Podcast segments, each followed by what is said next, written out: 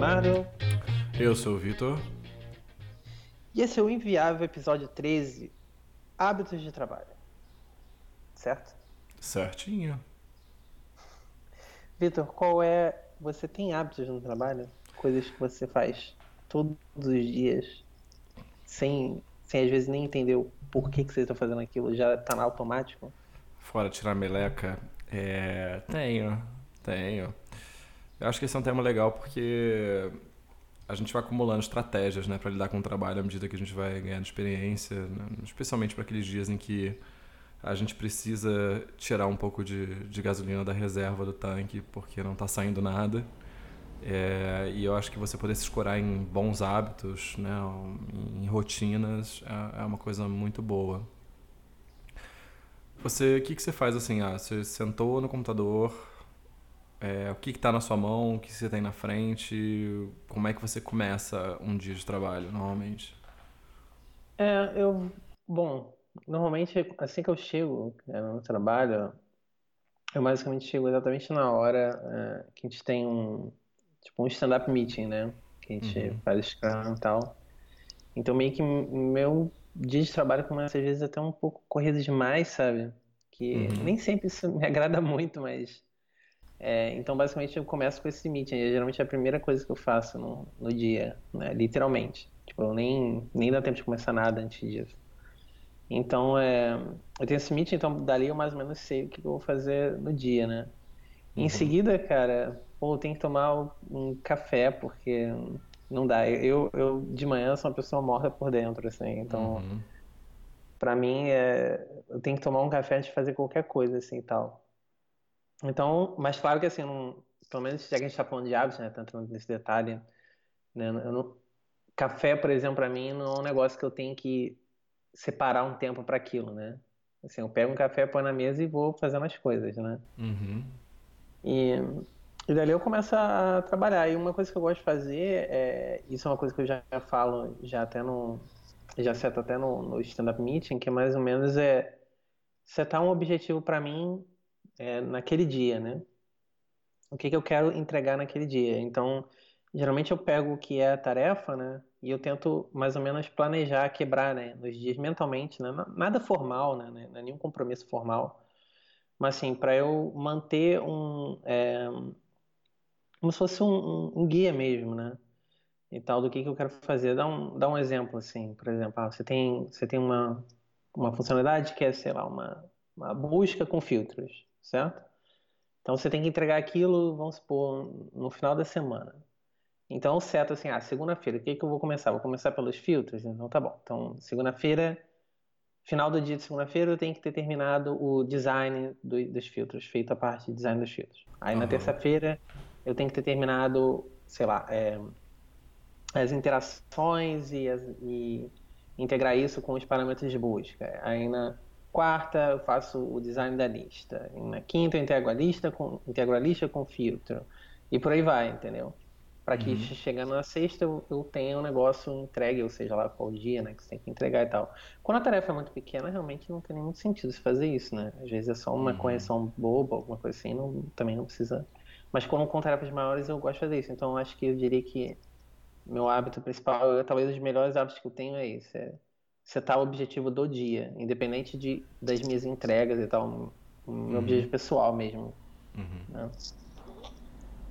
É, eu, eu tenho uma rotina mais ou menos parecida. É, eu começo o dia bem cedo, né? Eu vou, eu vou pra academia bem cedo, deixo meu filho na escola, aí geralmente tomo café da manhã, e, começo a trabalhar umas nove e pouco. Né? Eu não vou para um local diferente, eu vou só para o meu escritório, que é na minha casa, com exceção de um dia da semana em que eu, que eu vou para empresa em que eu trabalho, mas a maior parte do tempo eu estou em casa mesmo. E aí eu abro, eu tenho um caderno, né, que é, eu sigo mais ou menos aquele esquema de bullet journal. Nesse uhum. caderno, na noite anterior, eu, eu listei coisas que eu gostaria de, de fazer, de terminar, de, de completar no dia seguinte. Né? Então, eu separo em, é, usando a anotação lá que eles têm para para que o bullet journal né, é, sugere para evento, para tarefa simplesmente. e eu listo as coisas que eu acho que são factíveis para um dia, né? É, se é uma tarefa maior, eu tento separar em subtarefas, como você faz também, para que eu, eu, consiga terminar naquele dia, mas eu, ao mesmo tempo não, não me ponho muita pressão para fechar tudo que estava elencado para o dia, né? Claro que a gente tem contratempos imprevistos e, e erros de estimativa mesmo. Mas eu fico com esse caderno aberto do meu lado direito da mesa, do lado do mouse. E eu, ao longo do dia, à medida que eu vou completando as coisas, eu, eu é, dou uma olhada, passada de olho no caderno para ver qual é a próxima coisa que eu posso pegar. Da mesma maneira, se eu estou numa tarefa que está tomando tempo demais ou que trouxe uma complexidade que eu não esperava, eu muitas vezes, ao poder consultar essa lista, eu acabo é, deixando aquela tarefa de lado por um tempo, tirando outras coisas da fila para depois voltar. Né? Então, saber que eu sempre tenho uma outra coisa para fazer também é uma estratégia boa para eu poder é, me manter sempre em movimento, não ter aquele momento em que eu pare sem saber qual é meu próximo passo. Né? Hum. É, o... Você mencionou um negócio interessante. Você falou que, como você está fazendo é, home office e tal, você acha que fazer home office, né, em contrapartida de trabalhar é, alocado numa empresa, né, estando num, escritório fora da sua casa, você acha que é mais difícil ou mais fácil de criar hábitos dentro de casa do que na empresa? Eu não sei se é mais difícil, né? Eu acho que é, é uma condição sine qua non para você ter alguma eficácia, porque é, não só a casa tem as tentações, né, que as pessoas normalmente aludem, às quais normalmente as pessoas aludem quando pensam em home office, mas tem também a, a o potencial para interrupção muito grande, né? Especialmente se você tem família que está em casa durante o dia em parte do tempo. No meu caso, a, a, a, minha mulher trabalha em casa também e meu filho não estuda o dia inteiro, ele estuda meio período mais ou menos. Então, você é, criar um ambiente para isso que seja favorável ao seu trabalho é uma, um, um processo constante né, de, de imposição de limites, de educação perdão, própria e das pessoas que estão à sua volta. Então, é, eu tendo a deixar a porta do meu escritório fechada. Claro que não é uma coisa, uma fortaleza, né? Então, se, se meu filho quiser vir aqui durante o dia, eu deixo ele entrar um pouquinho, a gente conversa um pouquinho e ele sai. Mas é, eu sinto que se eu mantiver a porta da minha, da minha, do meu escritório aberto, eu tô com a porta aberta para resolver tudo que acontecer na casa ao longo do dia, desde problemas de obra, que é, aqui em casa sempre tem, é, até coisas banais, tipo, ah, vamos ali ver um negocinho comigo, uma coisa que poderia esperar, né? Poderia esperar um momento mais fortuito, poderia esperar o final do expediente, poderia esperar a hora do almoço, mas acaba acontecendo porque o acesso a você é muito fácil. É, por outro lado, assim, eu não acho que trabalhar em empresas, pelo menos na, nesses layouts modernos, seja é, muito mais produtivo. É, pelo contrário, é, aqui em casa eu tenho uma porta. Na empresa em que eu trabalho eu tenho um escritório aberto, com um bando de gente falando ao mesmo tempo, né, o dia todo, querendo eu ou não. Então eu preciso me isolar com headphones para poder é, me concentrar e no momento que eu boto headphone eu posso ligar um cronômetro porque eu sei que em no máximo meia hora alguém vai me cutucar porque eu não estou ouvindo e estou sendo chamado. Né? Então, é, é, as empresas hoje em dia, por conta dessas, dessas, desse aproveitamento de espaço, que é, claro, necessário, né? não tem como você botar uma sala para todo mundo e tem essas crenças é, né, de gerência, né, de que você criar um espaço aberto também aumenta o potencial para colaboração, porque uma pessoa fica entre ouvindo a outra e acaba metendo bedelho, daí podem surgir grandes e inovadoras ideias. É, por conta disso, esse, esse, tipo de situação ficou meio inevitável, né? Então, nesse único dia que eu vou para o escritório, eu sinto que é o meu dia menos produtivo da semana, porque não só porque é o dia em que todo mundo se encontra, claro, tem um, um aspecto de convivialidade, de coleguismo ali que se exercita naquele dia, mas também porque é, é tudo naquele ambiente é, é contraproducente, é, é é um inimigo da, da concentração. É interessante, você tocou nesse ponto do, é, do espaço aberto, né? E, cara, eu acho que isso é um, um dos maiores males, assim, do, do trabalho moderno, assim, que de moderno não tem, tem nada, né? Mas, enfim. Que, meu Deus, cara, é, eu lembro que inicialmente, quando eu era um menino inocente, né, e tal, no mercado de trabalho, eu achava super legal o espaço aberto, sabe? A, ideia, né? Eu falava, nossa, que legal, porque fica todo mundo ali, né, junto, e aí é, tem essa troca de ideias, é dinâmico, e é, e é moderno, é mais um estilo de startup e tal. Mas, assim, honestamente, o tempo foi passando, né, e eu vejo que, pelo menos para mim, esse espaço aberto me beneficia muito pouco, né, no, no geral, assim. Na verdade, o problema do espaço aberto é que basta uma pessoa para estragar completamente espaço aberto, né? Sim.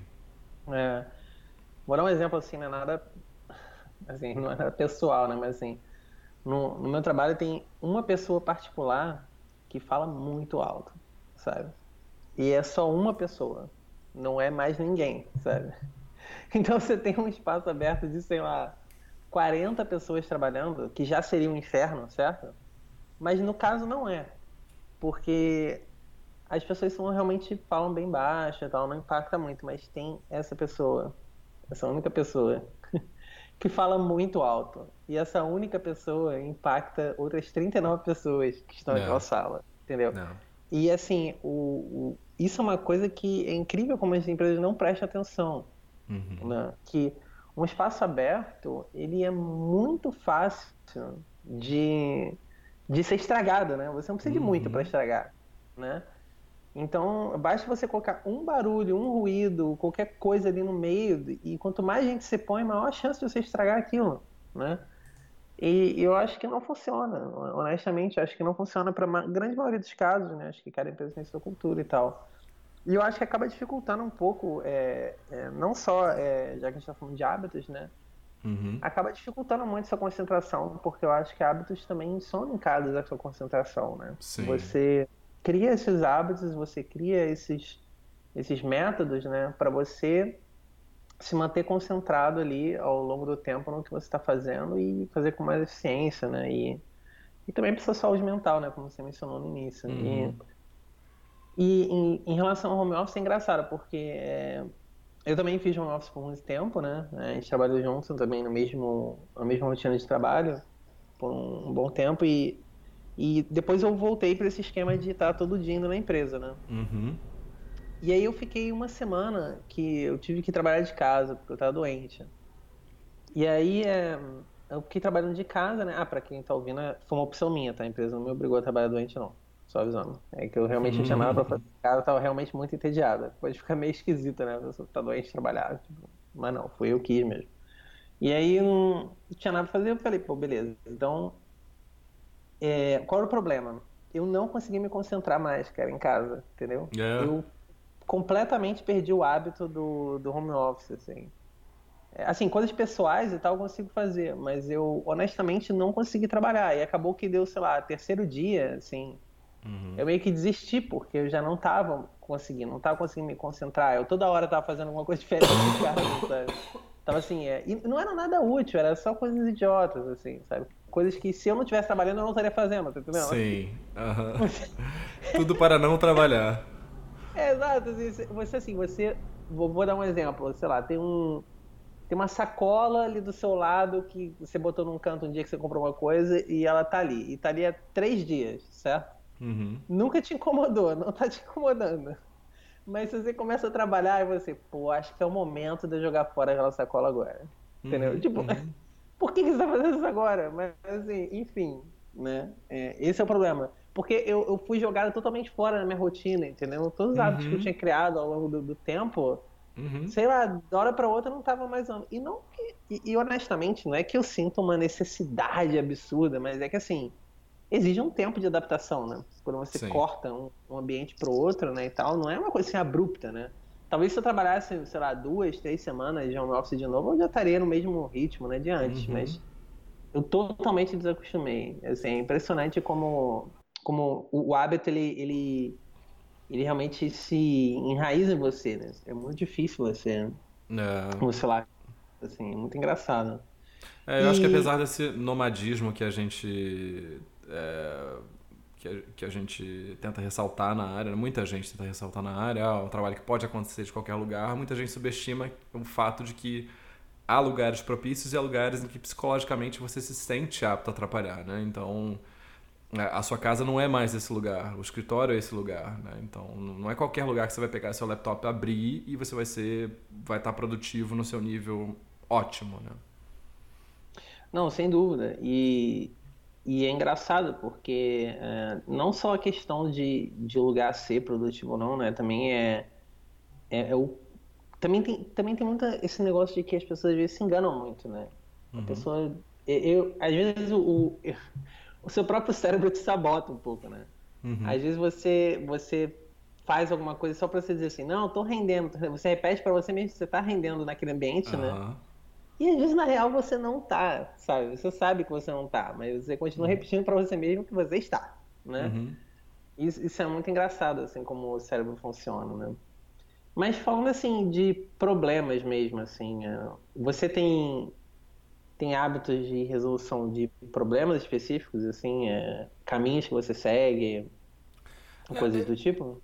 Eu, eu, tento não, não ficar muito preso a isso, né? Então, de tempos em tempos, eu reavalio esse tipo de coisa. Mas é, eu, por exemplo, é, até uns dois anos atrás eu gostava de começar a resolver um problema, no caso de programação, né, pelos testes. Então eu fazia TDD é, de uma maneira bem, bem dogmática. Né?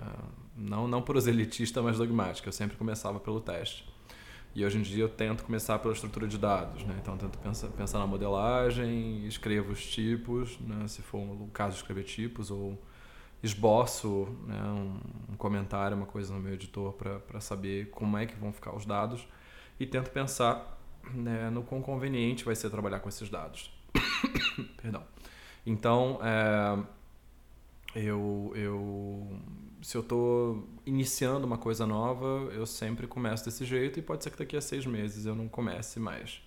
Mas eu acho que é, uma parte importante do meu processo de trabalho é tentar cercar o, o que eu estou fazendo de algum tipo de narrativa. Né? É, pode ser uma user story num, num sentido agile, é, mas eu sempre tento estabelecer a priori e validar durante o processo qual é o objetivo que eu estou tentando atingir, né? a, a, quem eu vou é, beneficiar, é, o que, que eu estou fazendo vai, vai potencializar ou possibilitar. Então, Uh, eu posso estar no processo de refactoring, mas eu, eu tenho que saber que eu estou refatorando não só por uma coisa abstrata de fazer o código ficar melhor, mas também de, de saber que esse refactoring vai me dar lastro para poder resolver um outro problema de uma maneira melhor. Né? Então eu tento, eu acho que hoje em dia eu tento ter disciplina para não me perder, é, é, não entrar nos buracos assim, numas tocas de coelho da Alice que, e, e cair, e cair indefinidamente sem saber para onde eu estou indo. Né? Então, acho que, no, no, grosso modo, é isso. E você, como é que você aborda esse tipo de coisa? Olha, recentemente é, eu meio que diria que normatizei assim, um, um, um processo assim. É, claro, frisando de novo que isso estou falando em, em, tarefas um pouco maiores, né? Claro, com as tarefas menores você vai fazer, você vai pular boa parte desses processos, né? Mas Hoje, quando eu pego qualquer feature nova, qualquer coisa assim, eu tento elencar ou, anotar uma coisa que não funciona muito bem para mim, mas um, é pra, é, eu não tenho muito hábito de anotar coisas. Uhum. Então, eu tento elencar na minha cabeça assim, mais ou menos, é, quais são as, o, os principais riscos né, no desenvolvimento dessa da feature, ou seja lá o que eu vou fazer, né? Então, se por exemplo, se eu vou ter que usar uma biblioteca que eu nunca usei, isso aí pode dar problema. Entendeu? Eu posso, problema não, mas pode levar mais tempo do que o normal, né? Eu tento sempre elencar essas traps, né? Que uhum. você pode ter na, na feature e tal. E eu começo por elas quando uhum. eu estou desenvolvendo. Então, quando é possível, né? Às vezes não dá. Né? Mas é. Eu sempre tento começar por essas traps e tal. O que já foi até um ponto de discussão lá no trabalho, porque uma vez o meu é, o meu gerente de produto, ele chegou para mim e falou: Ah, você não podia começar pela interface, que eu queria dar uma olhada mais ou menos como é que ia ficar e tal. Aí eu falei para ele, bom, uh, pode começar pela interface, mas você sabe que daqui a dois dias eu posso vir com uma surpresa para você, né? De alguma coisa que eu vi que o que eu falei que ia levar quatro dias agora pode levar sete, ou pode levar seis, ou mais, entendeu? Uhum. Aí eu falei, bom, então depende, você tá correndo esse risco, você mesmo assim, você quer que eu faça isso primeiro e vá ignorando todo esse território desconhecido, né? Que, que eu vou pisar assim. Aí o cara voltou atrás e falou que não. então deixa pra lá, sabe? Mas é uma coisa que eu fui aprendendo, porque várias vezes já aconteceu comigo de eu começar por, sei lá, exemplo, ah, vou começar pelo, pelo design, porque você tem um feedback rápido, né? Você tá vendo alguma coisa, né? Uhum. Já é, tal. Então é mais realmente é mais recompensador, né? Você começar por essa parte. Você, olha, já estou produzindo, já tem coisas aqui. É, então, é, só que aí passa dois dias e você encontra, sei lá, aquele problema que você estava ignorando, sabe? Uhum. Aí você chegou nele e agora você vê que, putz, cara, vai ser foda resolver, entendeu? Uhum. E aí, cara, que, que você estimou, seja lá, cara, que for, vai tudo pro caralho, entendeu? E Uhum. isso aí é o maior problema. Eu passei por isso algumas vezes, então eu acabei me adaptando, né? Uhum. É um pouco. Mas enfim, né? não tem certo e errado, né? É, Uhum. Mas é, são métodos mesmo, assim. É, Você- hoje em dia eu, eu, raramente começo pelo design também. É, eu adorava começar pela tela antigamente, pensar na pensar da tela para baixo, né? E hoje em dia eu quase É. nunca faço isso porque eu sempre me arrependo. é, Sempre, não, eu sempre descubro um bando de coisa nova. Sempre, sempre ao, ao longo, né? Se eu, se eu soubesse, se eu tivesse modelado melhor, eu, eu teria uma solução de interface melhor, né? E a gente começando da tela, acaba, ainda mais se tiver uma pessoa vendo o progresso, a gente acaba se, se prendendo, né? Se amarrando a uma solução é, prematuramente.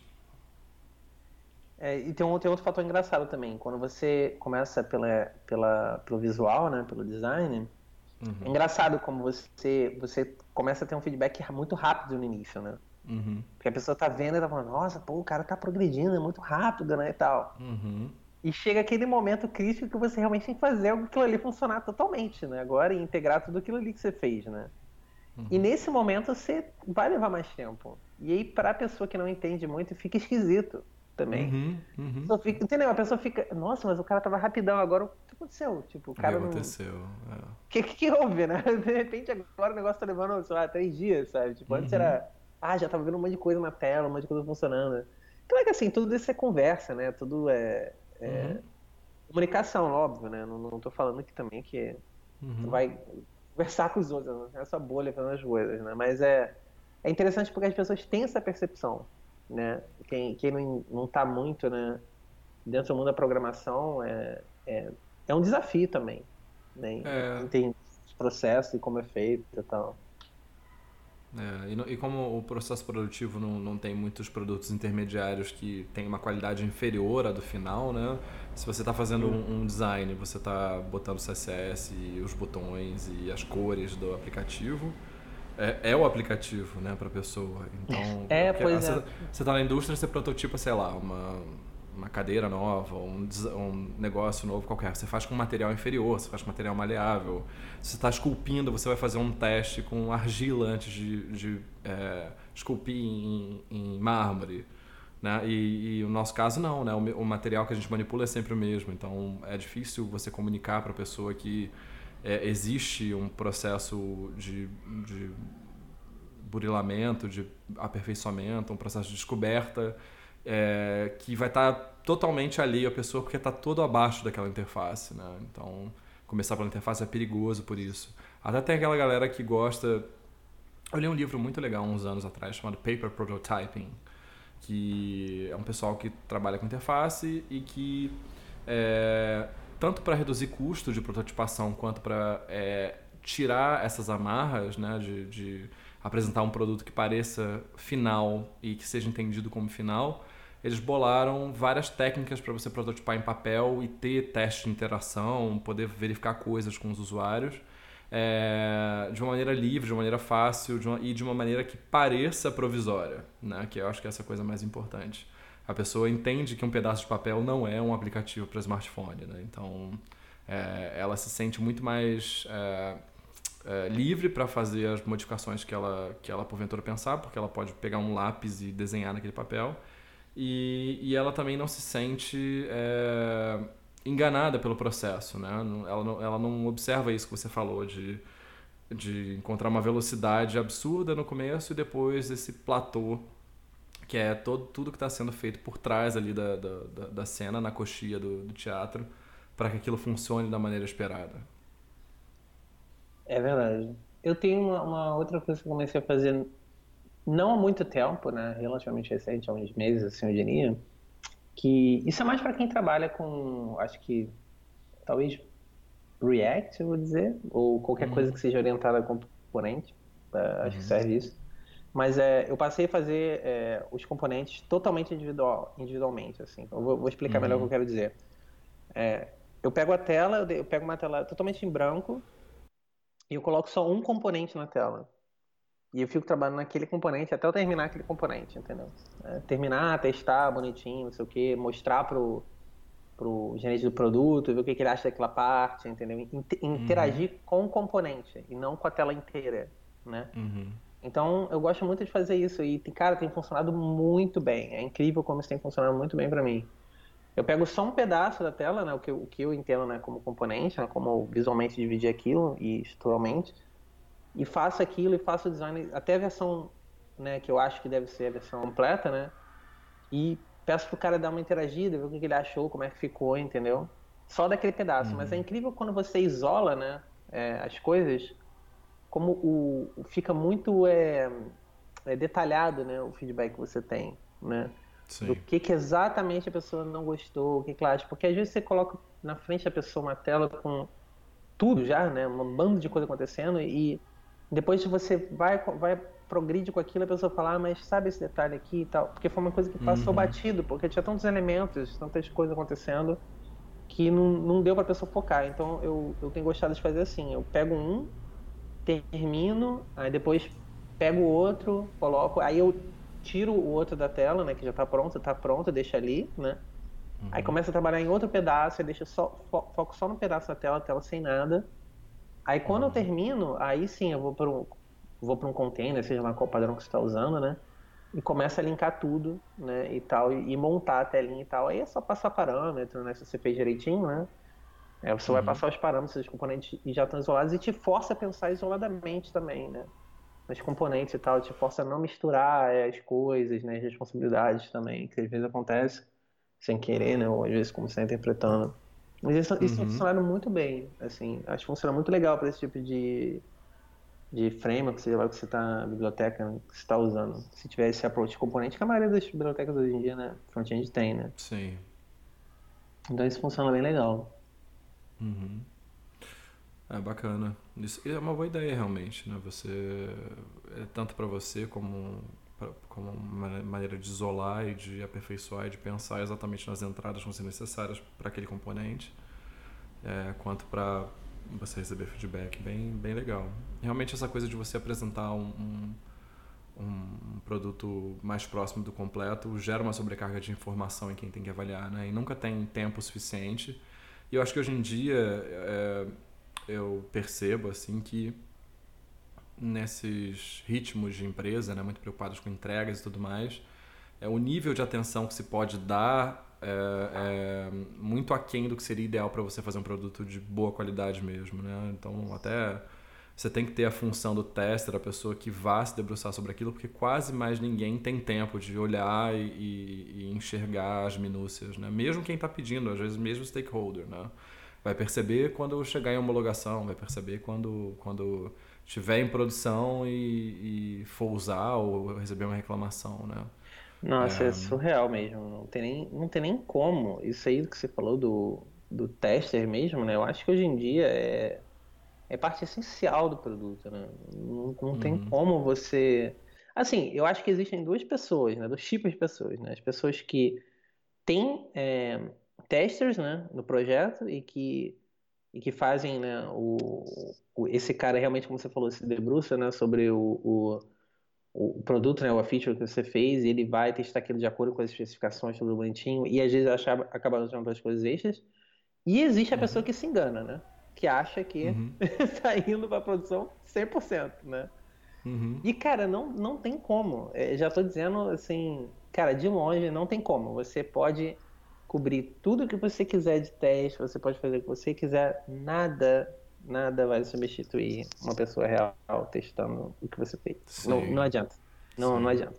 Pode se enganar à vontade, pode dizer que tá tudo maravilhoso e tal. Se tá tudo maravilhoso, você não recebeu nenhum reporte nunca de nada, é porque não tem ninguém usando o que você está fazendo. Porque é. essa é a dura realidade. Porque se você colocou coisas na produção e não está recebendo nada, nenhum bug report, não é porque é perfeito, é porque não tem ninguém usando. Né? E é isso. Porque, nossa, as coisas que o, as pessoas de qualidade acham, né, são coisas que você nem imagina quando você está desenvolvendo. E se você tivesse que imaginar tudo isso que você está desenvolvendo, você não ia entregar nunca também. Se eu fosse também, você nunca ia entregar. E voltando às coisas de hábitos, uma coisa que, que eu acho que é muito legal hoje em dia, que eu uso assim excessivamente, são GIFs. GIFs uhum. são mágicos, assim. E como as pessoas amam GIFs de, de feature e coisas que você está fazendo. É incrível como os GIFs, cara, ajudam. Assim, milhares de vezes, é, ainda mais os dias que pô, a gente a maioria das pessoas né, usa Slack ou qualquer outro tipo de chat, né? Sempre uhum. que eu estou fazendo alguma é, algum componentezinho, alguma coisa assim e tal, e já está um estágio que está visualmente interessante, né? Você vai clicando, interagindo, as coisas acontecendo e tal. Eu sempre vou fazendo uns gifzinhos e colocando no chat, né? Para as pessoas uhum. dando input e tal, não sei o quê. E eu já perdi a conta de incontáveis, assim, incontáveis vezes que gerentes de produto e pessoas na empresa é, me pediram para mandar esses GIFs para as pessoas usarem em alguma apresentação de alguma coisa que eles estavam fazendo, sabe? Cara, eu já, eu já, perdi a conta. Foram tantas vezes que eu enviei GIFs para gerentes de produto e coisas assim e tal. Ah, lembra aquele GIF que você mandou, não sei o quê. É incrível como isso faz sucesso e é uma parada que é muito fácil fazer e é muito subestimada, assim, o, o quão aquilo é uhum. é interessante, né? Evita da pessoa ter que montar um ambiente para ver, às vezes, um negócio que está fazendo, evita a pessoa de ter que, às vezes, dar check-out no seu branch, ou qualquer coisa. Às vezes a pessoa só quer ver um negócio ali, entendeu? Você Sim. faz um gifzinho lá, manda, pá. Tem uma app que eu uso, que eu uso pro, provavelmente pro OSX, é um. É o. Do site mesmo, do GIF mesmo, né? Que é o uhum. GIF Capture. É literalmente um botão para fazer. Assim, é. É muito fácil, recomendo. Assim. É um outro hábito que eu desenvolvi, fazer GIFs o tempo todo. É muito legal. É, é bacana. Aliás, você puxou um, falou de Slack. É, e como é que são seus hábitos de comunicação assíncrona, assim? Porque eu sinto, por exemplo, que é, como trabalhador remoto, sobretudo, né, Slack é uma coisa muito legal às vezes, né? Tem um momento de dividir informação, de, claro, trocar coisas e tudo mais, mas é, ele é um, um, equivalente, de certa maneira, a, a você estar tá sentado num escritório de planta aberta e ter uma galera em pé, tomando café e rindo de uma piada, sei lá, do BBB da noite anterior, né? É, é difícil você filtrar um pouco, às vezes, é, e eu sinto com muita frequência que o único jeito, às vezes, de eu conseguir e pegar uma tarefa difícil de cabo a rabo é, fechar meu Slack. É, não, não basta colocar away, porque away fica aquela aquele bichinho lá no, no, no, fundo da sua cabeça, né? Ah, será que teve alguma coisa? Será que aconteceu alguma coisa? E quando eu fecho o Slack, eu me liberto disso. Porque racionalmente eu sei que não vai acontecer nada que eu não possa resolver, e se for uma coisa grave, alguém vai me ligar né? Mas é, se, eu, se eu achar que eu sou racional e mantiver aberto em Away, eu sei que em algum momento eu vou dar um, um alt tab ou vou checar se é uma notificação nova, né? É, até como um, é, é, um equivalente é, da, da, sua sacola lá que você deixou no canto que nunca te incomodou, né? Você está num momento difícil do problema, você vai resolver a sacola metafórica do trabalho e, e, vai ver se aconteceu alguma coisa na qual você possa dar um input e perder 20 minutos, 30 minutos, 40 minutos, né? Uma coisa produtiva, entre muitas, aspas, é, e, e, que acaba te tirando do bom caminho, né? É, bom, você, cara, você trouxe um negócio agora que é um, é um tópico à parte, realmente, né? É, Slack, é, eu tenho ouvido muita gente fazer piadas com o Slack, né, ultimamente. E justamente em relação a isso que você está falando. E a maior piada é que o Slack ele foi criado para ser inicialmente uma ferramenta de produtividade. Né? Uhum. E hoje em dia tá virando o contrário, né? Tá virando. É, basicamente um lugar para você colocar um, um bando de emoji, né? Olha, cara, eu, eu acho que assim, o Slack era ok para mim até eles entrarem com a feature do. Até o pessoal do trabalho botar aquela. Um, aquele comando do, do GIF, né? Animado. Né? Sei. Que não só você pode colocar GIFs animados com, com uma palavra, né? procure e joga um GIF. Agora você uhum. pode dar random Tipo, ficar dando uhum. handle e até ver um GIF legal, que é o GIF que você quer. Aquilo ali foi um destruidor de produtividade para mim, assim. Porque, assim, é o tempo todo alguém fica mandando um GIF, sabe? E, tipo, eu não, uhum. eu não, uhum. vou, eu não vou botar meu corpo fora, não, mano também, entendeu? Então, não, claro. totalmente culpada, sabe, nisso. E, assim, Aí fica um mandando o GIF, o GIF mais zo, zoeiro um pro outro, sabe? Quem, quem, quem manda o GIF mais zoeiro de hoje? Aí fica lá, todo mundo trocando GIF e tal. Pelo menos um dia eu sugeria assim, cara, se a gente quer ficar mandando esses GIFs zoeiros, beleza. Mas, pô, vamos fazer um canal separado só para isso? Porque aí, uhum. pelo menos, eu acho que isso segmenta um pouco e eu posso desligar as notificações daquele canal, entendeu? E ah. deixar o negócio ali isolado. E os canais que são, tipo, de trabalho, cara, de trabalho, e, pô, não tem zoeira, sabe? É só parada, tipo, de trabalho. É, foi isso que eu fiz para mitigar o problema. O que não significa uhum. que eu resolvi, certo? Uhum. Mas eu, eu nunca prestei muita atenção nisso, porque o Slack meio que é uma coisa que ficou meio que. Sei lá, virou parte né, do dia a dia, né? É... Sim. Então eu nunca, realmente nunca prestei muita atenção, mas agora que você mencionou, eu vou fazer alguns experimentos com o Slack, assim, de de fechar e ver o que acontece e coisas do tipo, sabe? Uhum. Eu vou uhum. ficar realmente atento com isso agora. É um ponto bem, bem interessante, assim mesmo. Eu acredito que muita gente que se tá ouvindo isso está se identificando, cara. Porque é. porque é isso mesmo, cara. É complicado, assim. Mas você acha que isso, isso assim, é uma coisa em chat em geral? Ou por causa das features que o Slack tem, torna isso eu acho que chat em geral tem, tem esse poder né, magnético de, de busca de endorfina que a gente tem como ser humano, né? um cérebro caótico querendo algum estímulo. Então, você naturalmente sabendo que alguma coisa pode estar acontecendo, você vai querer buscar o que está acontecendo. Então, por isso que eu falei, para mim só funciona se eu fechar, não basta colocar away. É, mas tem sim o lance das features, cara, porque os emojis, uh, Party Parrot, que todo mundo tem. Uh, e, e tem, tem gente que toma como ponto de orgulho. Isso é parte da minha identidade como trabalhador, procurar emojis maneiros para colocar no Slack. e, e, os bots e os GIFs e tal, né? E até assim, as coisas de empresa, por exemplo, na empresa em que eu trabalho, é, o, o nosso Zendesk, né, a nossa parte de comunicação com o cliente, é, é integrada com o Slack, então joga coisas lá num determinado canal.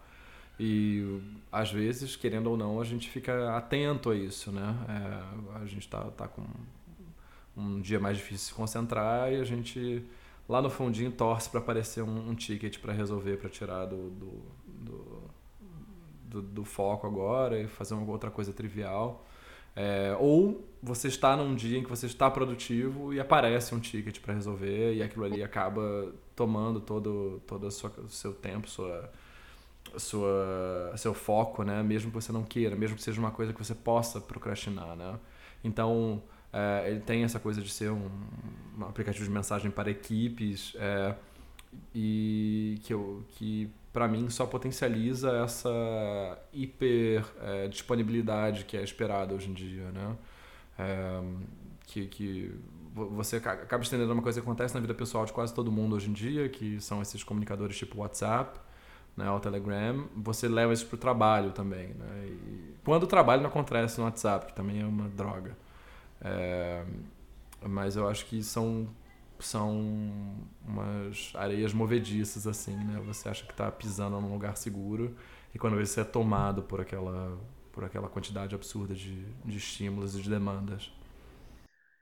É, é, realmente, Slack, Slack é um grande, grande tópico, assim. Concordo plenamente com você que o Slack, ele veio para solucionar um monte de coisas e, e para ser honesto, né, muitas coisas foram solucionadas pelo Slack, de uhum, verdade, né? Uhum.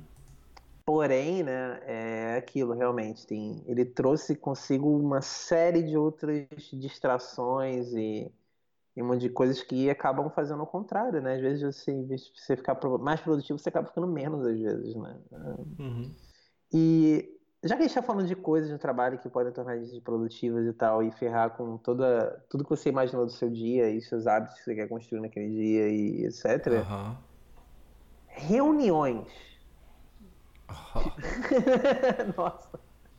Tá, tá respondido o que eu acho sobre isso. É, acho, que, acho que é isso, né? Assim, é.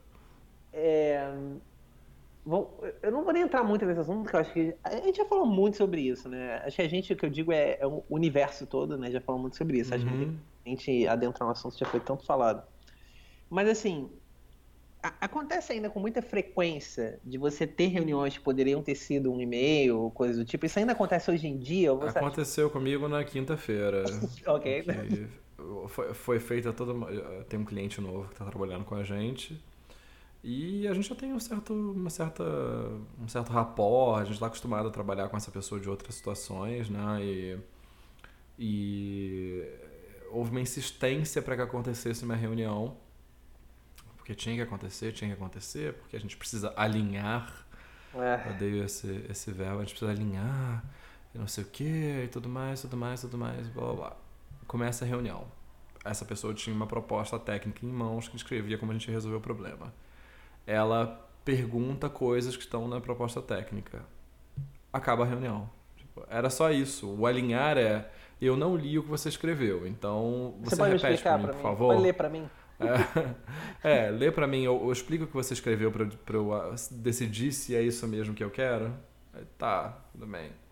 Né, é, e, e, eu perdi, sei lá, duas horas, porque a pessoa se atrasou para a reunião, né? E a reunião começou, aí fica aquela, aquele jogo de cena, tudo bem, tudo bem, cumprimentos e, e amenidades, 10 minutos, aí 40 minutos falando das coisas que já estavam por escrito, ou repetindo coisas que a gente já tinha conversado, e mais 10, 20 minutos falando amenidades, aí termina, e lá vou eu transcrever o que foi dito, para não ficar nenhuma dúvida sobre o que foi combinado.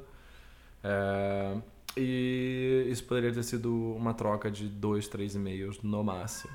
Né? É claro que é perigoso, que a gente, a gente subestima quantos e-mails a gente vai trocar, né? Aquele ah, momento sim. inocente. Ah, vou só mandar um e-mail quando eu vejo que tem 40 e-mails no thread. Mas, é, no geral, é, essas reuniões poderiam ser todas resolvidas assim. E eu acho que a reunião, ela, acho que o perfil do, do desenvolvedor de software, da desenvolvedora, é um perfil um tanto avesso a isso, né? Porque a reunião, na maior parte das vezes, parece um, um, show pirotécnico sem muita substância. É, e é, tem que separar o joio do trigo, porque tem reuniões que são realmente importantes, né? De, tem momentos em que você realmente precisa alinhar. Mas é, eu, por hábito, né, para ligar com, com o tópico, por hábito, eu tendo a, a, a, a ser a contradizer a ideia de, de, da reunião como o melhor jeito de resolver um problema. Então eu, eu tento primeiro resolver de outros jeitos, mesmo que a pessoa resista um pouco, porque acaba sendo é, é, especialmente quando você vai ganhando senioridade ou quando você tem uma posição de chefia, uma expectativa de liderança, né? Acaba que, que há uma demanda muito grande pelo seu tempo e é um tempo que você poderia estar aplicando em outras coisas. Né? Então eu, eu, eu, tenho, eu tento ser, né? Tô falando pra caramba, mas eu tento ser é, razoável, né? Não tratar a reunião como uma coisa detestável, é, mas ao mesmo tempo, na minha experiência, em 99,9% do tempo, elas são. Por isso eu, eu, fiz aquele som quando você falou reuniões no começo. te entendo, te entendo, perfeitamente. O engraçado é realmente isso, isso aí que você falou, é, as reuniões eu, eu também concordo que é é um problema sério, assim, é, porque eu, na minha equipe oficial né, do trabalho, é, eu, a gente faz Scrum lá, então você tem, né, você faz o, o backlog grooming, você, onde você vai meio que vendo as tarefas, né, o que, que você vai é, meio que tentar ali pegar se tem as especificações estão todas corretas e etc e tal é, das coisas que você vai ver. Depois você tem o sprint planning, aí você planeja o que você vai fazer no sprint. Aí você tem os stand-up meetings, like, é, todo dia, né, e tal. E depois, quando você fecha o sprint, você replaneja o próximo, é outro sprint planning, e você tem a retrospectiva do sprint passado, né? O que, que você fez de bom, o que você fez de ruim e tal. E eu tava trabalhando nesse esquema há, sei lá, uns... há um bom tempo, né? Só quase sete meses, sei lá, uma coisa assim.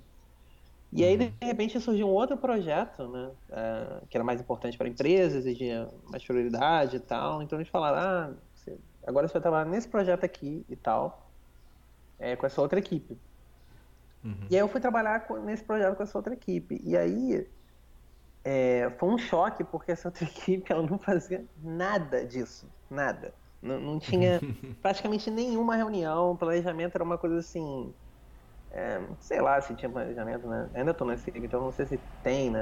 É, tem um Kanban, né, que é feito, mas é assim, é bem. Assim, pra dizer que tem alguma coisa, né? A gente fala, pô, tem Kanban e tal. Mas assim, é, é, os, os, as especificações são bem rasas, sabe? Muitas coisas são faladas e tal. É, porque é um projeto super. O espaço de tempo de para é muito, muito curto, né? Então, uhum. se realmente fosse fazer todo o processo, você não vai conseguir entregar tudo que você tem que entregar né, e tal. O que vem com alguns riscos, né? Depois, né? Algumas coisas você acaba tendo que voltar para consertar e tal, mas é o risco que você está correndo. Mas a questão é, eu sofri um impacto de ter menos reuniões, né? E eu pude comparar, né? Como que, que foi ter mais e menos reuniões. E eu comecei a achar que as reuniões que eu tinha por causa dos métodos do Scrum eram eram muitas, entendeu? Uhum. comecei a achar que, caramba, será que isso é preciso, todas as reuniões, assim, tal, todas essas etapas, é preciso seguir isso totalmente a risco, assim, tal, como a gente estava fazendo? Honestamente, eu ainda não tenho uma resposta para isso, porque, uhum. enfim, eu acho que talvez eu tenha que voltar para esse outro esquema depois para ter um comparativo melhor, né? Mas eu não sei, o que você acha? Você acha que essas reuniões de, de Scrum, etc., todas elas são importantes? Você acha que, que se você seguir tudo fica demais? Eu acho, que, eu acho que elas são importantes quando você tem. quando você está trabalhando com pessoas externas ao, ao processo produtivo. Né? É importantes assim, não todas, mas você ter um momento em que você vai se comunicar com um stakeholder ou com um cliente e, e, priorizar as coisas e comunicar o que é possível, o que não é possível dentro daquele prazo, etc. Eu acho que isso é legal, é uma ideia boa, né? Mas eu, eu acho que o, ponto principal, que é o, o ponto que vem do, do, das práticas ágeis, é, é comunicação. Então, a, a, o formalismo do Scrum talvez não seja importante, né? De você ter todas as etapas de, é, de montagem de backlog, sprint, é, sprint planning, depois o, o, o como é que é o, a retrospectiva e tal. É, talvez isso tudo seja supérfluo, assim. Eu, eu, eu tendo a preferir, talvez eu esteja errado, talvez eu seja uma pessoa privilegiada, mas eu tendo a preferir um processo mais orgânico, em que você tenha, claro, pesos e medidas para saber que tem progresso, né? Então, em algum lugar você vai ter que decidir o que vai ser feito, em algum momento o que vai ser feito e em algum outro momento você vai ter que verificar o que foi feito dentro dessa dessa expectativa original. Mas é, eu acho que é, produtos acontecem muito mais no dia a dia, né? De você é, saber que, que você pode sentar do lado de uma pessoa, fazer uma reunião, fazer uma, uma, uma conferência que seja, né? Se for trabalho remoto e desasnar uma coisa ou decidir uma coisa e, e tocar a próxima etapa do produto, né? É, mas eu acho que isso é, isso é uma visão é, bem restrita, assim, do, de, de, práticas e experiências muito restritas, né? Talvez o Scrum funcione melhor para outras. Uhum.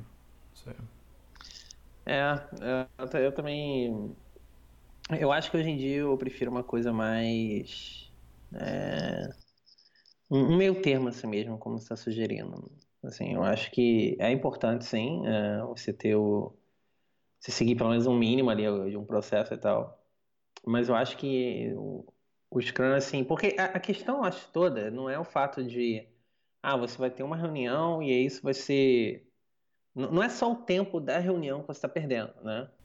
Uhum. Porque a partir do momento que você está. É, que as pessoas subestimam muito isso. Elas falam assim. Não, mas as reuniões, um argumento comum é, as reuniões de Scrum, é, as etapas, né, elas são, são reuniões rápidas, né? Porém, se você está no meio da resolução de um problema, 15 minutos é o suficiente para te tirar totalmente da sua linha de pensamento que você estava fazendo. Sim. Não são 15 minutos que você está perdendo. Esses 15 minutos vão se transformar uhum. em os 10 minutos antes ou 5 minutos antes da reunião que você tem que começar meio que. Se você tem que levar alguma coisa para a reunião, você tem que preparar, entendeu? Você tem que meio que separar, no mínimo, né, mentalmente, o que, que você vai, vai falar lá, o que, que você vai perguntar, etc. E quando você volta, você tem aquele tempo de descompressão da reunião que você está voltando a ver aquele problema que você estava vendo quando você saiu. Então, Sim. você parar para ver essa, essas reuniõezinhas, né, que as pessoas gostam de chamar, né, ou uhum. mais bonitinho, esses meetings, né, essas coisas assim, ah, rapidinho, 10 minutos, 15 minutos. Não, é, esses 10 é minutos, hora, 15 né, minutos né? vai virar meia hora, entendeu? Vai virar 40 minutos, entendeu? E se você for vendo ao longo da semana quanto você fez, você tá fazendo todo dia, é, você faz um, um stand-up, vai ver quanto tempo você está perdendo no final. Tudo bem, eu acho que o stand-up realmente é, um, é, importante, tá? Mas uhum. é só tô, assim, é fazer uma provocação mesmo, né? A gente vê o que que esse tempo está sendo realmente aproveitado, porque se você aceitou que você quer realmente aproveitar esse tempo e usar esse tempo, então, uhum. use esse tempo de forma né, efetiva também. Porque é muito comum também uhum. as pessoas dizerem, ah, isso é stand-up, é rapidinho, não sei o que, as pessoas começam devagar. E, pô, e, sabe, é pra ser um negócio, papo, um rápido, acabou, vamos lá, sabe? Então, uhum. não sei. É, eu acho que fica aí um, um, questionamento aí e tal, porque a gente toda hora, né, tá, tá trocando né, processo e sempre tem uma coisa nova, né, um jeito novo de fazer isso, um jeito novo de fazer uhum. aquilo, né? Então acho que é interessante discutir sim esses, esses processos todos e tal. Sim. E que outros pequenos hábitos, assim, você tem, você tem, algum pequeno hábito, coisa que você faça em relação a, sei lá, como você abre o editor, como você navega por arquivos, como você está resolvendo um problema? Ou, hum. ou, isso é uma coisa sobre a qual você não, não pensa muito? Olha, editor e esse tipo de coisa, eu acho que. Eu acho que sim, mas deixa eu pensar. Se tem alguma coisa específica. Hum. Não, acho, acho que não muito, não, cara. Assim, de, de navegar por arquivos, essas coisas, porque meio que os, como eu faço essas coisas, meio que é muito guiado, como eu uso é, Vmode né, nas coisas e tal. Uhum. Acho que acaba sendo muito pautado pelo que. das teclas do vinho, o que, que ele permite você fazer, né? E, e, o jeito que ele quer que você faça as coisas, né? apesar de ser altamente customizável, é meio que é, acaba sendo um pouco pautado por isso, assim. Então, uhum. não penso muito nisso, não. Hoje em dia, não mais. Acho que eu já pensei mais nisso. Já tentei criar uma série de. E eu tenho, claro, né, os meus atalhos malucos lá e tal, tudo, né? Como todo mundo. Né? Uhum. E é, música? É. Você, você sempre ouve música? Você nunca ouve música? Como é que é? Isso, isso realmente você tocou num ponto agora. Porque eu acho que, é, para mim, música é uma parte essencial, não só do trabalho, mas na minha vida, assim. Porque eu ouço música para tudo, né? tudo. É incrível como isso realmente faz parte do, das minhas tarefas e, e de, de tudo que eu faço durante o dia a dia. Até, a gente até mencionou no, no episódio de fotografia, né? Que eu, eu mencionei, né? Que quando eu vou sair para fotografar alguma coisa e tal, eu tô ouvindo música também, o tempo todo, né? Acho que a música ela acerta o tom de uma série de coisas e tal. E no trabalho não é diferente, não. É, eu ouço música praticamente o dia inteiro, né? Depende do... Às vezes, assim... É... Mas é claro que eu não, também não consigo ouvir músicas assim, muito invasivas, assim, na minha cabeça, né? São mais músicas, uhum. coisas mais instrumentais, né? Com pouca voz, né? Sim. Porque senão começa a misturar muito meus pensamentos e tal, não consigo... Porque eu gosto muito de música, então eu quero ficar prestando atenção às vezes, né? Eu acabo desconcentrando. É, esse, esse, sempre foi um problema para mim com música, assim. Eu, eu aprendi que eu não, não posso... Eu, eu, por muito tempo, não conseguia ouvir música. E aí eu tive que aprender a ouvir música porque eu trabalhava em escritórios barulhentos. Né? Então eu tinha que ter um, um buffer, assim, para poder me isolar e com isso eu aprendi que músicas funcionam para mim, né? Então eu, eu gosto de ouvir bastante coisa instrumental, eletrônica. É, e eu só consigo ouvir coisa com voz se for uma coisa que eu já tenho ouvido muitas vezes, porque eu consigo filtrar. É, né? tá automático. Com, com, com o, a ressalva de que se for uma música que eu go, da qual eu gosto muito, ou da qual eu gosto da letra, eu já não consigo, porque aí aquilo vai tomar, né? É cheio é. de, de poréns. Mas hoje em dia eu, eu sempre coloco música para trabalhar também. É, me ajuda muito a. Às vezes, até quando eu tô com energia meio baixa, assim, eu boto uma música animada, uma coisa que me faça balançar os pezinhos aqui enquanto eu tô pensando no que eu vou fazer.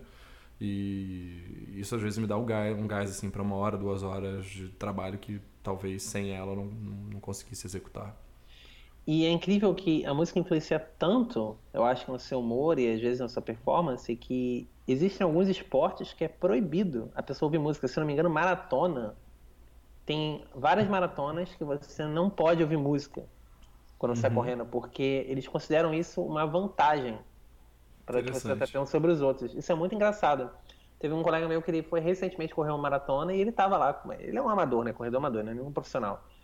E ele tava lá com o fonezinho dele lá e tal, e o cara falou que ele não podia usar, que era proibido na competição. Você ouvir música e tal. E depois ele falou sobre o assunto que fala que às vezes, sei lá, o cara tá numa tá subindo uma ladeira, um momento crítico da corrida e tal, às vezes o cara tá ouvindo uma música, né, que pô, anima o cara, deixa o cara, pô, sabe, com adrenalina lá em cima, e isso dá uma certa vantagem sobre outros competidores e tal. Então eles consideram eu imagino que é proibido. porque todo dia quando chega aquele momento de fazer esteira e correr. É, por um tempo eu tentava ouvir podcast e, e eu via todos os segundos passarem. né? Quando eu passei, quando eu passei a ouvir música, o tempo começou a correr assim mais fluidamente. Eu conseguia fazer. Né? Passei a conseguir fazer as coisas sem, sem tanta consciência de que era chato pra caramba. Não é, cara, e é, e é chato mesmo. Né? Tipo, comendo esteira, cara. Eu tive esteira em casa e, pô. E, e, e, o negócio é em casa, sabe? Tá ali do lado. E é um sacrifício, sabe, fazer. É complicado, entenda. Uhum. É. E você tem algum hábito relacionado, assim, a, a, trabalho que você... Por exemplo, você falou que particiona do trabalho ao longo da semana e você, às vezes, não termina ou, ou, sei lá, não chega ao que você desejava no final de um dia. Você tem algum hábito relacionado à retomada no dia seguinte? Como é que você deixa as coisas para retomar? Sim. Como é que você aborda essa retomada? Como é que você Olha, faz? Nem, nem sempre eu consigo fazer isso, né? Mas eu, eu sempre tento, idealmente, quando eu estou fechando de um, de um dia para o outro, né? Eu, eu uhum. gosto de fechar uma versão que não esteja quebrada do que eu estou fazendo. Tipo, uhum. se no dia seguinte eu gosto de pegar o um negócio, olha, eu fiz até aqui, tá funcionando, até aqui tá tudo funcionando como deveria funcionar, entendeu? Se tem partes que eu, assim, não terminei, eu prefiro até deixar comentado, sabe? Pro dia seguinte. Assim, para quando, pra quando eu chegar no, no, dia seguinte, eu abrir a tela, ó, tá faltando isso aqui, mas todo esse resto aqui, ó, eu clico, acontece as coisas e tal. Tipo, eu, eu, eu detesto chegar para fazer qualquer coisa, abro, tem um, um erro 500 na tela, sabe? Uhum. Porque eu não tenho um negócio que tá pela metade, né? Pô, não, eu uhum. acho muito ruim, porque é, e até você recuperar o porquê que era aquele Sim, exatamente. 500, né? várias, várias vezes você deixa um negócio incompleto que naquele momento é muito claro para você qual o problema, que claro que é um trabalho que está em progresso, mas quando uhum. você chega nesse seguinte, você já esqueceu completamente. O que, que, o que está faltando? Às vezes o, o erro está em mais de um ponto, né? Que tá, às vezes está incompleto em mais de um ponto do que você está fazendo. Uhum. Às vezes está faltando, ah, está faltando um parâmetro na, na API que você não colocou depois você não linkou isso ainda com a interface, mas você deixou um pedaço ali chamando a API que você não terminou, entendeu? E é isso uhum. tudo, cara, vai só te. Pô, vai só te atrasando, né, cara? Às vezes você pode até. É, é, uma coisa importante também em relação a isso é, é os commits também, né? Evitar, uhum. né? Tipo, ficar trabalhando 5 horas e depois dar um commit all ali. Uhum. Ah, é, fiz isso aqui, sabe? E isso dificulta uhum. muito, né? Você poder voltar e entender também o que você fez, assim. Eu, eu vou admitir que, assim, os commits, eu tento me policiar muito e eu acho que comparativamente com outras pessoas que eu vejo no trabalho, eu sou talvez uma das pessoas mais preocupadas com isso. E mesmo assim, uhum. eu acho que ainda não me preocupa o suficiente, sabe? Uhum. Acho que dá para ser melhor, assim. Você tem, você consegue ter o hábito de fazer os commits super é, granulares, assim, com cada pedacinho? No geral, sim. É, e às vezes, quando eu me perco, né, vejo o tempo passar, não vejo o tempo passar e faço muita coisa, ou eu não quero perder o fluxo, né? Às vezes, porque é, o, o commit granular ele funciona quando você tem um, um feedback loop bem, bem estreitinho para que hum. você consiga determinar um ponto de corte, né? Para você não comitar uma coisa Sim. que não esteja funcionando. E às vezes você está num processo exploratório, ou você está fazendo uma coisa que realmente é grande é, e acaba você não conseguindo, você acaba mexendo um bando de coisas. Então, é, se for possível, eu tento é, quebrar em pequenos commits essas mil coisas que eu fiz. E se não for, eu aí vem um outro hábito que eu tenho, que é de escrever uma mensagem longa de commit. Né? Eu escrevo um, um descritivo e embaixo eu escrevo um longo. Porque se foi uma coisa que demorou muito tempo, é porque é uma coisa que é, ou é uma decisão importante ou é uma coisa complexa. Então, é, em algum lugar tem que estar documentado por que, que é, aquelas decisões foram tomadas e eu acabo usando o, a mensagem de commit para isso. Porque você vê uma coisa esquisita, é, não tem comentário nenhum no código, como na maioria das vezes não tem, até porque o comentário vai ficar defasado em relação ao código, é inevitável. É, mas se você dar um git blame e olhar o, aquele commit, você vai ver que naquele momento em que foi tomada aquela decisão, tais e tais, tais coisas eram verdade, tais e tais coisas foram consideradas. Né? Então, é, de um, vou te dizer, de uns dois anos para cá, quando eu estou trabalhando num projeto, eu tendo a fazer isso. Eu, eu não, eu já, já sempre detestei mensagens do tipo, ah, refactoring, ou é, muita, muita gente põe fix. Ah, fix não, test, essa, essa é que eu mais fix 1, um, fix 2, fix 3. Ah, não, eu sempre escrevo uma coisa que seja descritiva. Ou então, Mas eu passei a WIP, né? WIP, WIP, e a pessoa Nossa. esquece de, de dar o, o rebase e trocar. O rebase depois, uh, não. Tipo, é, isso é uma outra coisa. eu, eu sempre, sempre que eu vou, tô trabalhando num branch paralelo, eu sempre uso bastante rebase agressivamente para para poder limpar o histórico, né? Que esse é um, é um ponto de discussão, tem gente que é super contra, eu sou a favor então, não, de... Eu eu ganhei esse hábito, né? Quando eu trabalhei contigo, eu ganhei o hábito de fazer os rebases, né? E tal, porque lá a gente uhum. tinha, né? Um, um, realmente o hábito de fazer o. ir fazendo os rebases, limpar e tal. E quando eu vim pro trabalho novo, cara, as pessoas detestaram esse hábito, acredita? Porque é, lá ninguém faz isso, sabe? E aí eu uhum. virei aquela, tipo, ovelha negra na parada, sabe? Pô, por que, que você está fazendo rebase? Porque uhum. a pessoa tá dando um review, aí a pessoa, tipo, mudava algumas coisas, eu tirava algumas coisas, entendeu? Porque mas assim, era uhum. parte, pode dizer parte do, do é, isso, processo, isso, né? isso, foi, isso, isso era um erro. É, vocês usam o GitHub lá? Sim, sim. É, isso é uma parada que melhorou no GitHub, né? Porque antigamente você fazia o rebase, você perdia os comentários é, antigos é, e tal. E agora, foi, é, agora... e agora eles resolveram isso, né? Ainda bem, porque é, pelo menos é o jeito que eu gosto de trabalhar. E esse ano eu passei por uma consultoria por uns meses e lá ninguém usava rebase porque uma vez, uma vez, uma vez, uma vez, uma vez, uma vez uma pessoa fez um rebase e deu tudo errado. Uau. Então nós não fazemos rebase aqui. Aí, na, tipo, na segunda semana que eu tava lá, eu virei o Chuck Norris do Git, porque eu pegava daqui, virava de lá, eu, eu abria um commit, né? Sei lá, fiz um commit longo, eu abria de novo e, e fazia commits pequenos. E, e, aí as pessoas ficaram, ó, oh, e tal. Aí a, algumas pessoas começaram a se sentir mais seguras, porque é, ainda mais no caso do Git, né? Não tem como você perder informação. Então, se você fizer uma coisa errada, você volta. É, mas a, a maioria das pessoas também não vai muito a fundo, né? Sabe? Só comitar, dar push, às vezes dá merge e tal. E às vezes nem isso, né? Às vezes só dá merge lá pela interface do GitHub, nunca deu pelo Git mesmo. Sim. Então, então é, isso foi muito curioso para mim também, esse enfrentamento com, a, com o jeito que as, que as pessoas fazem e a resistência mesmo, né? Porque, ah, isso me incomoda porque não é o jeito que eu faço, ou porque some alguma coisa.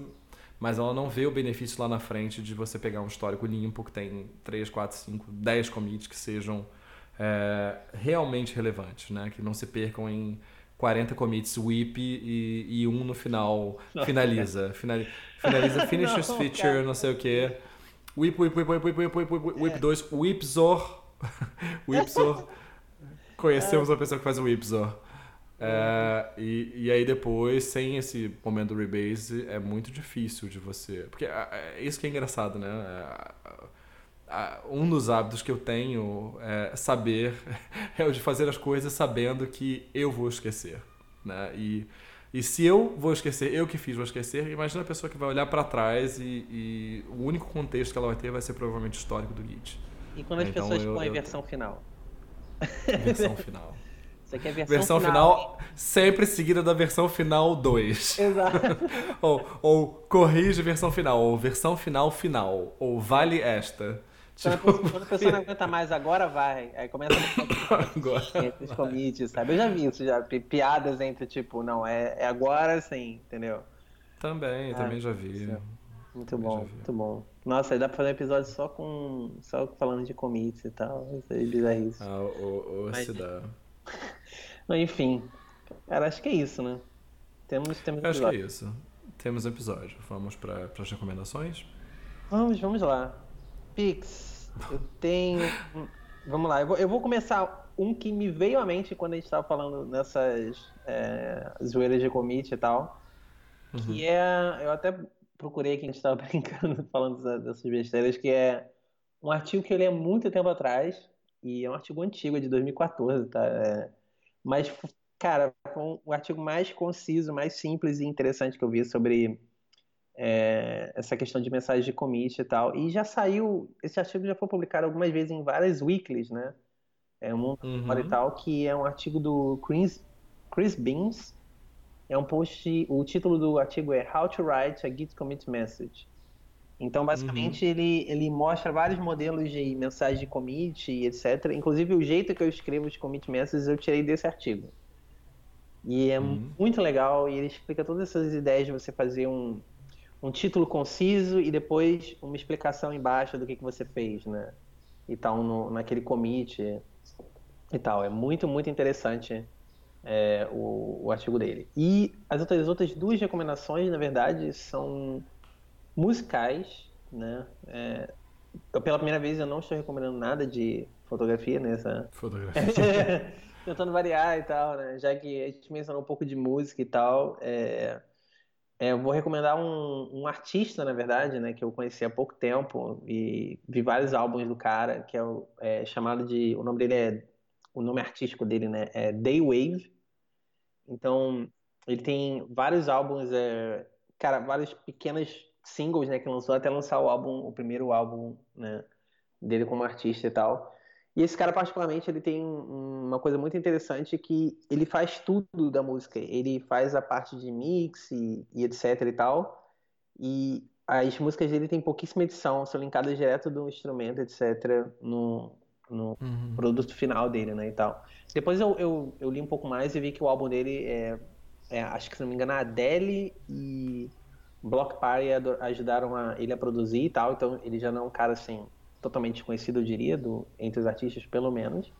Mas é um artista relativamente novo, o primeiro álbum real dele é 2017. Né? Então, tipo, foi esse ano. Então, um cara novo e, cara, a música do cara é muito, muito legal. Assim, muito. Tem um estilo muito próprio, assim, muito bacana. E o segundo, é, acho que mais um, um, artista mesmo em geral e tal. Eu acho que. Acho que se não me engano, você conhece. Que é o The Album Leaf, que basicamente. Uhum, uhum. Bom, é, é, difícil explicar é, The Album Leaf, né? Acho que você tem que ouvir e, e ver o que, que, você acha, porque é uma música realmente pouca voz, mais é, instrumental e sintética, então não tem não tem muito como descrever exatamente o, o estilo, né? acho que você tem que ouvir, mas eu dou a dica, já que a gente está falando de hábitos, são boas músicas para ouvir no trabalho.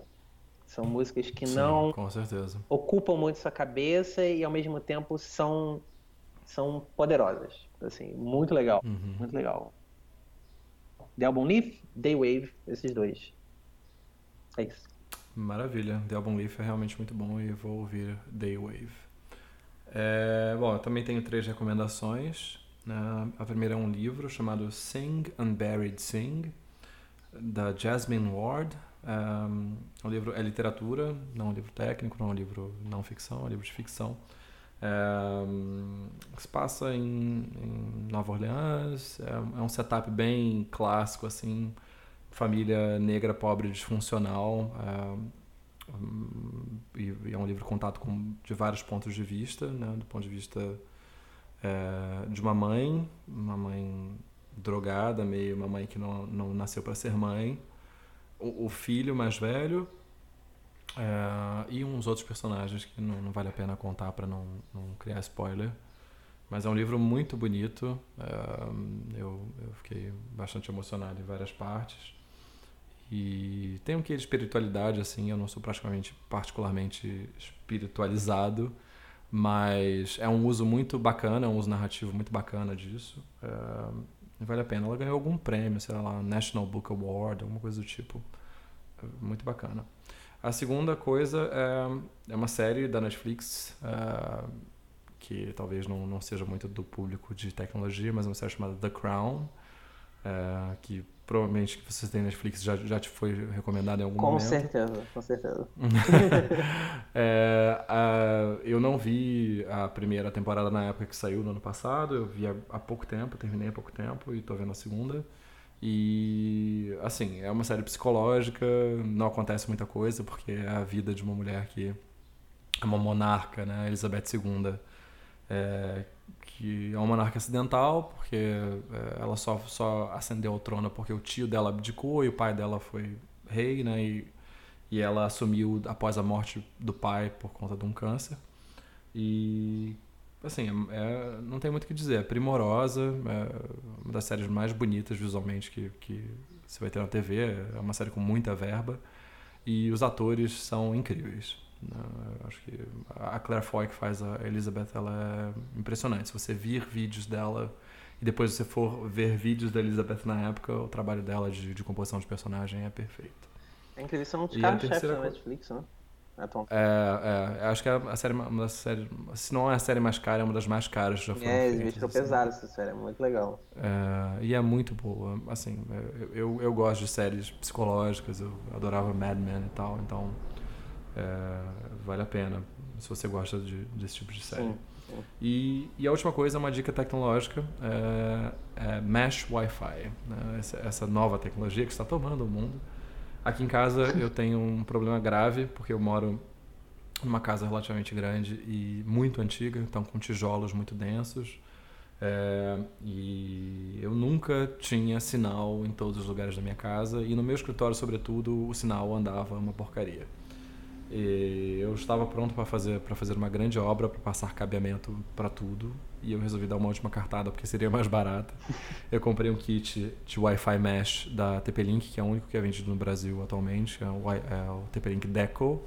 É, eu li é, avaliações dele na internet e, e parecia ser muito bom.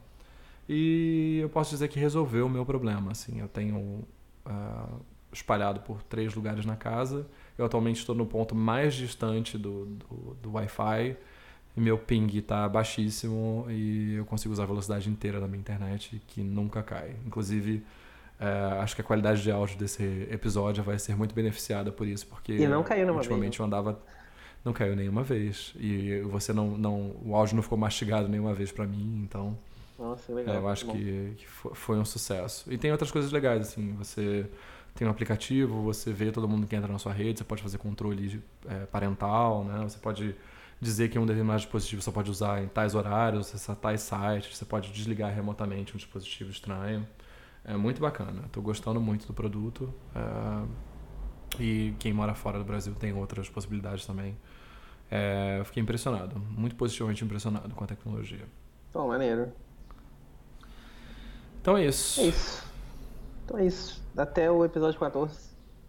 Tchau. Até o episódio 14. Tchau, tchau.